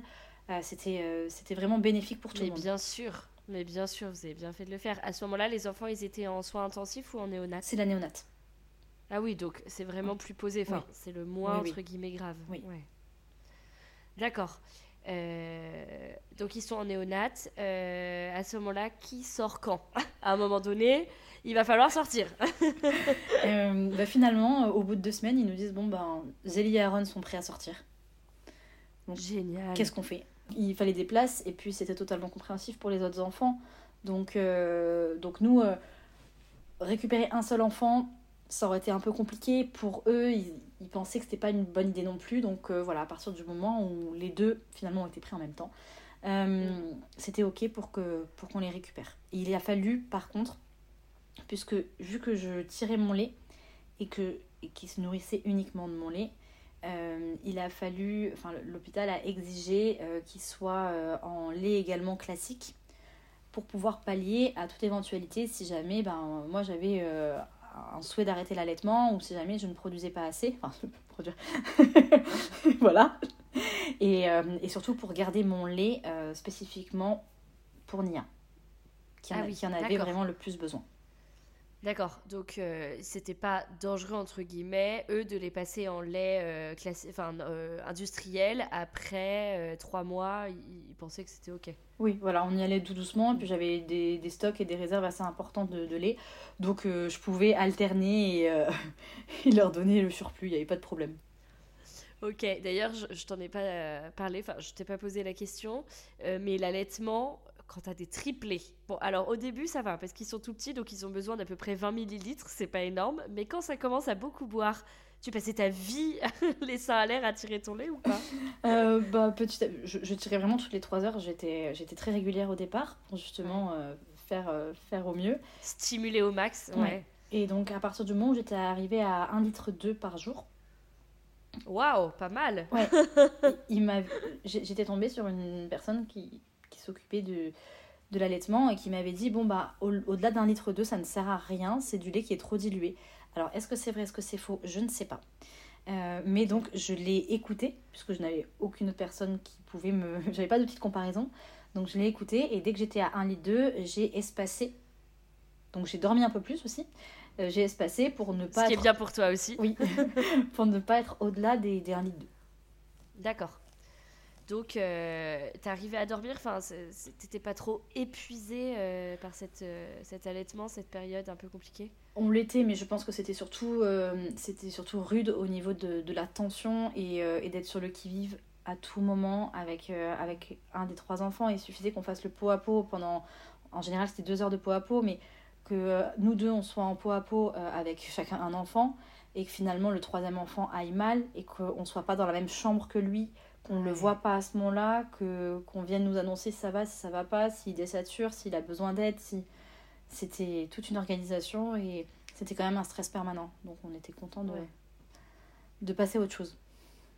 Tu m'étonnes. Ouais, donc tu, dis, tu dirais que c'est plutôt une euh, fatigue plutôt nerveuse que physique. Les deux, les deux parce que finalement Ouais. on ne dort pas tant que ça. Donc euh, je pense que c'est vraiment, c'est vraiment les deux. Mais plus- davantage nerveuse, oui. Ok, donc euh, Zélie et Aaron rentrent à la maison. Oui. Je sais qu'il y a beaucoup de mamans euh, qui disent que c'est hyper dur le retour à la maison parce que t'as plus toutes ces aides de bip, de câbles. Tu te dis ok, c'est bon, il va bien. En fait, t'es beaucoup plus stressée à ne pas avoir toutes ces machines. Est-ce que ça a été le cas pour toi? Oui. je, je dormais plus. En fait, je, je dormais plus parce que dès que, dès que je fermais un œil, je me disais, Oh, ça se trouve, il va leur arriver quelque chose. Et, euh, et c'est, ce sera ma responsabilité, ce sera ma faute. Et, euh, et du coup, et j'ai passé, euh, je sais que les, les premières semaines, j'arrivais quasiment, à, quasiment plus à dormir parce qu'il fallait que, il fallait que j'aille me rassurer. Si je, si je les entendais, je me disais qu'il y avait quelque chose qui allait pas. Si je les entendais pas, je me disais que ça n'allait pas non plus. Enfin, j'étais un peu. euh, C'était beaucoup d'informations, enfin, beaucoup de stress, je pense. Mais c'était voilà, un retour à la maison, une découverte aussi, parce que finalement, bah, on avait les trois lits, mais pour l'instant, ils étaient vides. Donc, ça a été une, une période d'adaptation, en tout cas. Ouais, bien sûr. Euh, T'as réussi à retrouver le sommeil quand même un jour? Oui, oui, oui. un peu plus tard, parce qu'entre-temps, Nia, euh, je l'ai ramenée à Marseille pour faire la deuxième opération. Euh, donc ça, ça a été quand même une sacrée épreuve, surtout pour elle. Donc, Et comment t'as fait Du coup, là, c'est Nico qui gérait les deux pendant que toi, t'étais à Marseille? on a eu, encore une fois, énormément de chance. C'est tombé sur des quel- les quelques jours de vacances qu'il avait. Donc on avait, quand euh, on a su les jours de vacances, on a, on a essayé de caler l'opération à ce moment-là. C'est bien Ouais, tombé. Bien sûr. Hmm. Et, euh, et du coup, bah, après, c'est vrai que les opérations, c'est pas toujours évident d'avoir des créneaux, tout ça. Mais en tout cas, ça, ça a pu se goupiller euh, très bien. Et donc, on est... moi, je suis partie avec Nia et elle s'est faite opérer. Et, et ça a été compliqué pour elle après. Mais voilà, on est rentré au bout d'une semaine. À, à Toulon. Toujours hospitalisée à Toulon après. Oui, d'accord. Donc, euh, elle, elle reste hospitalisée. Elle est restée hospitalisée jusqu'à quel âge? Jusqu'à 5, mois, 5 mois et demi. Ah oui, donc elle est restée un mois et demi de plus Un peu plus, oui. que son frère ouais. et sa sœur. Ouais, ouais. Ouais, donc euh, long pour elle. Oui, c'était c'était un peu plus long, oui. Des deux opérations et... Ok. euh, alors déjà, au début, comment vous avez géré la vie avec des... euh, avec 2 sur 3 Déjà, 2 sur 3, comment on fait? Euh, bah, après, Nico avait repris le travail, donc euh, c'est vrai que bah, moi je gérais les deux et dès que je pouvais, on habitait un troisième étage sans ascenseur. Déjà, Parfait, Ah, ça commençait bien. on était au top. Donc bah, je m'en occupais, je, voilà, j'étais vraiment tout le temps avec eux et puis dès que je pouvais, en général une fois par jour, vu que je tirais mon lait pour Nia, euh, je les mettais en voiture et puis euh, j'allais à l'hôpital pour aller m'occuper de Nia. Mais c'était difficilement gérable parce que finalement les deux autres étaient, étaient en attente euh, d'une présence ou autre quand j'étais dans la chambre avec Nia, ils étaient avec moi. Euh, mais on ressentait de l'impatience quand même chez eux. Et du coup, j'avais pas un moment privilégié avec Nia. Donc, Avec elle. Hmm. on a décidé plutôt de le faire quand Nico rentrait du travail. Il rentrait, il se posait un petit peu, il s'occupait des deux autres. Et moi, j'allais apporter mon lait à Nia et j'allais lui, lui faire un bisou à ce moment-là. Et puis, on essa- essayait d'alterner pour pour qu'elle voit à la fois son papa une fois, à la fois son, sa maman le lendemain. Voilà. Ok, d'accord. Euh, très bien. Alors du coup, Nia finit quand même Oui. par sortir Oui de l'hôpital. Alléluia, on y est arrivé. Et donc là, ça y est, commence enfin la vie avec la petite famille réunie. Enfin, Alors comment on fait? Quand on a des triplés, sachant qu'on n'a que deux personnes, quatre bras Comment fait-on ah oui, bah, en, plus, trois enfants en même temps? Ouais, en plus, j'étais toute seule du coup. Parce que Nico, lui, est, est- partait travailler. En plus, il partait quelques mois. Euh, Ouais. À ce moment-là, il était encore. Enfin, il partait le matin, il revenait le soir, et il y avait quelques, quelques soirs, je crois, où il était de service, où il rentrait pas. Euh, mais, euh, Mais au moins, il n'était pas à l'étranger. voilà, il était quand même euh, voilà, presque tous les matins présent et presque tous les soirs présent. Donc c'était déjà un soulagement de ne pas être seul. Ça, ça aide beaucoup. Ouais. Et, puis, et puis, on s'organise bien. On s'organise comme on peut. Moi, j'ai- vraiment priorisé. Je me suis dit qu'à partir du moment où les enfants ils étaient changés, qu'ils avaient mangé, qu'ils avaient, qu'ils avaient bu, enfin, voilà, qu'ils étaient Ouais. propres, voilà, tout le reste c'était du bonus. J'ai vraiment essayé de le voir comme ça en me disant, ben, de toute manière, il y a d'autres euh, mamans, papas euh, de, de triplés, de quadruplés, de, de, de parents multiples ou même un parent d'un enfant qui a, ils ont tous réussi avant. Euh, Il n'y a pas de raison que moi je n'y arrive pas. Donc Mm. voilà, je suis vraiment partie. super positive. Ça fait, ça fait plaisir. J'essaye. J'essaye au maximum de l'être parce que c'est.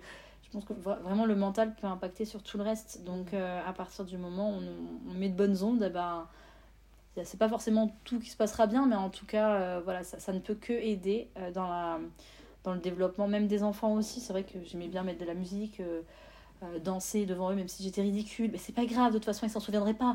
Donc voilà. C'est bien vrai. Profitons-en. Tant qu'ils sont tout petits. Voilà, maintenant j'ai un peu plus peur qu'ils me jugent, quoi. qui racontent à leurs copains, genre, ouais, maman, elle fait trop pitié. Est-ce que tu, euh, dans- comme dans toutes les vidéos sur Insta, euh, t'as les biberons qui sont branchés euh, dans les bouches des enfants pendant que toi tu fais autre chose Non, non, non. Après, il- Aaron tenait très très bien son biberon. Donc je, je donnais à Aaron son biberon, il le tenait d'une main. Je, je ne me rappelle même plus comment il faisait, mais il avait une super technique. Trop bien. Et du coup, Ouais. après, je tenais le biberon des deux filles. Ok. Voilà. Après, et après, quand même de la gym. oui, et après, je tirais mon lait. Voilà, c'était toute une organisation pour. On ne s'arrête pas en si bon chemin. voilà, hein, on fait tout d'affilée. Après, l'avantage, c'est que assez rapidement, euh, ils ont quand même euh, fait des siestes l'après-midi et des nuits la nuit. Donc, euh, une fois qu'ils ont trouvé leur rythme aussi, ça m'a permis, moi aussi, d'être plus équilibrée et de. Ouais, pouvoir réellement d'avoir un rythme toi aussi quoi. Ouais. Bon, entre-temps, on a déménagé, donc il a fallu gérer le déménagement. Mais, euh, mais ça nous a permis d'avoir un, un rez-de-chaussée. Donc euh, ça, c'était quand même, euh, c'était quand même cool. génial pour Ouais. pouvoir sortir euh, avec la poussette triple. Euh, tous les jours, je pouvais sortir et j'avais besoin d'aide de personne. Donc ça, c'était vraiment Ouais, super. cool. Mm. Heureusement. hein. Oui. Ouais, carrément. Est-ce que, euh, quand tu dis qu'ils étaient réglés pareil, du coup, est-ce que euh, ils dormaient euh, dans la même chambre Enfin, ils dorment dans la même chambre? Est-ce qu'ils font les siestes en même temps? Enfin, est-ce que tu vois un peu un truc de triplé où euh, on fait tout pareil tout le temps? Alors, ils ont chacun leur caractère. Ça, c'était vraiment. euh, voilà, il n'y a aucun doute là-dessus. Ils sont tous les trois très différents. Euh, mais ils avaient quand même un rythme qui était assez similaire. euh, parce que finalement, moi, je, je les changeais en même temps, je les réveillais en même temps. Donc, même si eux, entre eux, ça leur arrivait aussi de se réveiller, mais ils ont tous. bah, Il y en a un qui est malade, l'autre qui ne l'est pas. Ils avaient, Oui, forcément. Ils avaient Ouais, pas ouais. forcément- Mais globalement, ils avaient quand même le même, un rythme assez similaire, oui. Ça c'est chouette quand même Mm. pour toi. Mm. Sauf quand leur Ouais. papa partait. Ah, bah Voilà. oui, sinon c'est pas marrant. Voilà. Quand, quand Quand leur- maman est seule, on lui met la grosse misère. Oui, ouais, quand le- leur papa partait, ne serait-ce qu'une nuit, euh, la nuit, il ne dormait pas et il se relayait. C'était assez impressionnant. Il vraiment, il se relayait comme si c'était pas possible en fait de que, que je me repose. En fait, ils se sont dit non, non, non, jusqu'au bout. Oh ma pauvre, t'as dû passer des nuits mais catastrophiques. Bah, quand il faisait un service, puis après il revenait, puis après encore un service, c'était compliqué parce que du coup, j'avais pas le temps de m'en remettre que, que c'était reparti. Après, quand il est parti en mission, euh, il a fallu deux semaines aux enfants pour se réguler. Deux semaines catastrophiques. Et après, c'était ok. Mais donc toujours un moment de... Tu savais que pendant deux semaines, c'était la cata, quoi. Après, ça irait Ouais. mieux. Je l'ai découvert la première fois. Oui, Et après, j'imagine, à tes dépens. voilà. Et après, j'ai compris que euh, ils avaient besoin de ces moments-là pour bah, peut-être qu'ils avaient besoin de savoir que d'être rassurés, de se dire ok maintenant c'est comme ça, on n'a pas le choix. Donc enfin je ne sais pas, ils étaient tellement petits que c'est c'est pas évident de C'est savoir. bien sûr. Ouais, c'est clair. Euh, bon, aujourd'hui, ils ont 4 ans et demi. Euh, comment ça se passe? Ils sont plus grands? Est-ce que, euh, est-ce que tu kiffes voir tous ces moments de complicité, tous les trois? Est-ce qu'ils jouent ensemble? Oui, ça se passe bien. ça se passe bien, ça se passe mieux. Ça a été plus difficile euh, euh, pendant la période des 2-3 ans. Vraiment, ça a été vraiment plus compliqué quand, euh, quand ils, ils ont commencé à bien bien marcher, qu'ils ont commencé à parler. Euh, voilà, j'ai trouvé que cette période-là Ils ont voulu s'affirmer euh, Ouais. l'un après l'autre. Ouais. Il y avait beaucoup de crises, beaucoup de. Voilà, c'était un- une période qui, que j'ai trouvée plus compliquée. Euh, là, ça commence à aller mieux maintenant. Euh, ils sont euh, parfois très attentionnés les uns vers les autres. Euh, parfois des, des gros bisous, des gros câlins, des mots gentils. Et puis, euh, et puis deux minutes après, dès qu'ils peuvent chipper un jouet, euh, dès qu'ils peuvent euh, se pousser gentiment, dès qu'ils peuvent, voilà, dès, dès qu'ils peuvent se, se gêner l'un l'autre, ils le feront aussi. Donc voilà, ça, ça, ça reste des enfants, mais c'est vraiment chouette de les voir évoluer. Donc on a eu un gros suivi de prématurité. euh, ils ont été suivis par la détection de handicap qu'on a maintenant arrêté, mais ils ont le suivi de la prématurité jusqu'à leurs 7 ans. Donc pour nous, Ouais. c'est quand même très rassurant.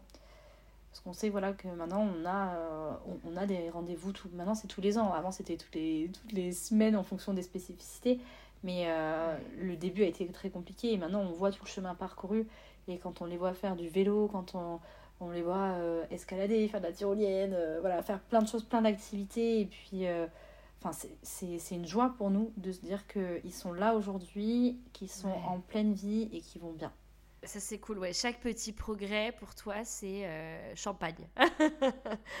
c'est génial. Pas trop non plus parce que sinon, ce serait trop souvent. non mais oui, tu, tu, partais comme quoi rien n'est acquis, alors que pour, un, pour des enfants euh, lambda, euh, tu dis bah oui, bah il va marcher entre un an, un an et demi, il va parler à partir de deux ans. Enfin voilà, alors que toi, vraiment, en fait, chaque étape, tu te disais mais trop cool, cette acquisition c'est fait j'avais pas les mêmes attentes euh, que si, si j'avais pas eu ce parcours-là, si on n'avait pas eu ce parcours-là, euh, on aurait peut-être été plus impatient de certaines choses, on aurait euh, répondu à leurs besoins différemment. Là, à la fois le fait de la prématurité et à la fois le fait qu'ils soient triplés, on mm. n'avait pas les mêmes exigences. on leur a demandé d'être, malgré nous, hein, mais être autonome plus rapidement. Mm. Il y a des choses où on ne pouvait pas se permettre, on n'avait pas si un enfant pleurait, bah, si on prenait le premier, bah, dans ce cas-là, que fait-on des deux autres? Les deux autres, c'est ça. Donc euh, finalement, ils ont, ils ont appris à grandir ensemble, ils ont toujours été dans la même chambre. Euh, là, maintenant, on a encore déménagé. Euh, maintenant, ils ont une grande chambre, mais avant, ils avaient une petite chambre avec les trois lits collés. Hmm. Donc voilà, ils ont quand Ça même. Ça devait être trop mignon. ouais, ouais c'était pas mal du tout. J'appréhendais un peu quand on est passé au lit plus grand en me disant est-ce qu'ils vont aller dans le lit de l'un ou de l'autre? Hmm. Mais ça a été, ça a été ils se sont pas trop levés non plus. J'avais peur qu'ils arrivent dans le salon. Hé, on, va, on va venir même pendant la soirée t'embêter. Non, non. À 4h du matin, tu les retrouves en train de jouer. Tu sais, genre, mais c'est pas du tout le moment. ils refusaient la danse de, que je faisais alors trois mois. C'est ça, en fait. c'est ça. Donc, euh... Vous avez tout observé. ils sont trop forts. Mais du coup, voilà. Donc, normalement, ils sont dans une grande chambre et chacun, chacun a son espace. Euh, mais ils sont encore ensemble et puis on verra on verra petit à petit. La première année de maternelle, ils étaient tous les trois dans la même classe. Là, on est en deuxième année de maternelle, on les a séparés tous les trois. Donc voilà, on s'adapte un petit peu euh, mm. à eux, euh, à leurs besoins, et puis à la façon dont ils arrivent aussi à s'exprimer. C'est vrai que c'est pas toujours évident de, comprendre euh, ce qu'ils souhaitent et, et, de mettre des mots dessus, c'est pas toujours facile. Ok. Bon, bah écoute, Alexia, je te souhaite plein de bonheur avec tes petits triplés. Merci beaucoup d'avoir témoigné. Je suis vraiment trop contente d'avoir recueilli ce long témoignage après 15 minutes trop rapides dans la maison des maternelles. Donc, je te remercie beaucoup. Merci beaucoup. Et bon courage à ceux qui nous écoutent, hein, du coup si vous attendez de tripler, voilà, ça peut bien se passer quand même, malgré tout. Il faut rester optimiste. C'est ça, c'est ça. S'il y a un mot à retenir, voir toujours le bon côté. Tout à fait. Salut Alexia. C'est ainsi que s'achève le témoignage d'Alexia. J'espère que cette histoire vous aura autant plu qu'à moi.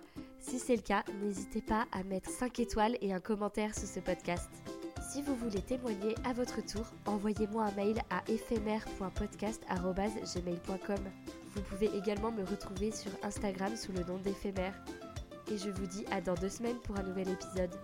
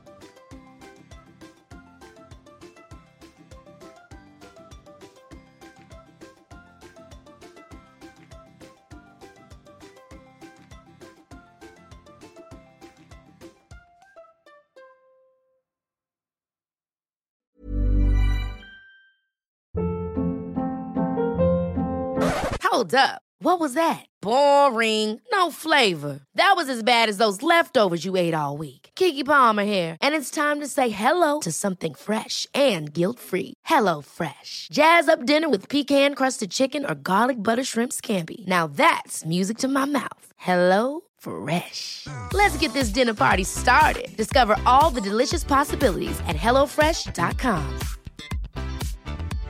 Imagine the softest sheets you've ever felt. Now imagine them getting even softer over time. That's what you'll feel with Bowl and Branch's organic cotton sheets. In a recent customer survey, 96% replied that Bowl and Branch sheets get softer with every wash. Start getting your best night's sleep in these sheets that get softer and softer for years to come. Try their sheets with a 30-night guarantee. Plus, get 15% off your first order at bowlandbranch.com. Code BUTTERY. Exclusions apply. See site for details.